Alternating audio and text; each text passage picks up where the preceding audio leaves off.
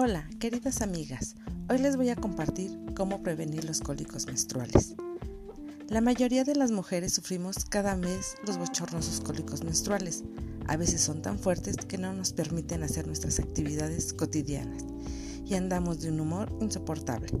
Pero aquí les tengo seis formas de cómo prevenirlos. 1. Hacer ejercicio. 2.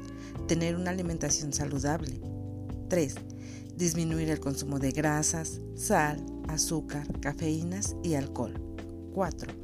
Ponerse una almohadilla térmica en el abdomen. 5.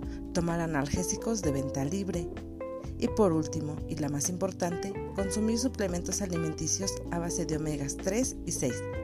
Pruébalos, funcionan de maravilla, te sorprenderás. Y no se te olvide visitarme en mis redes sociales, el Cita 4 Play.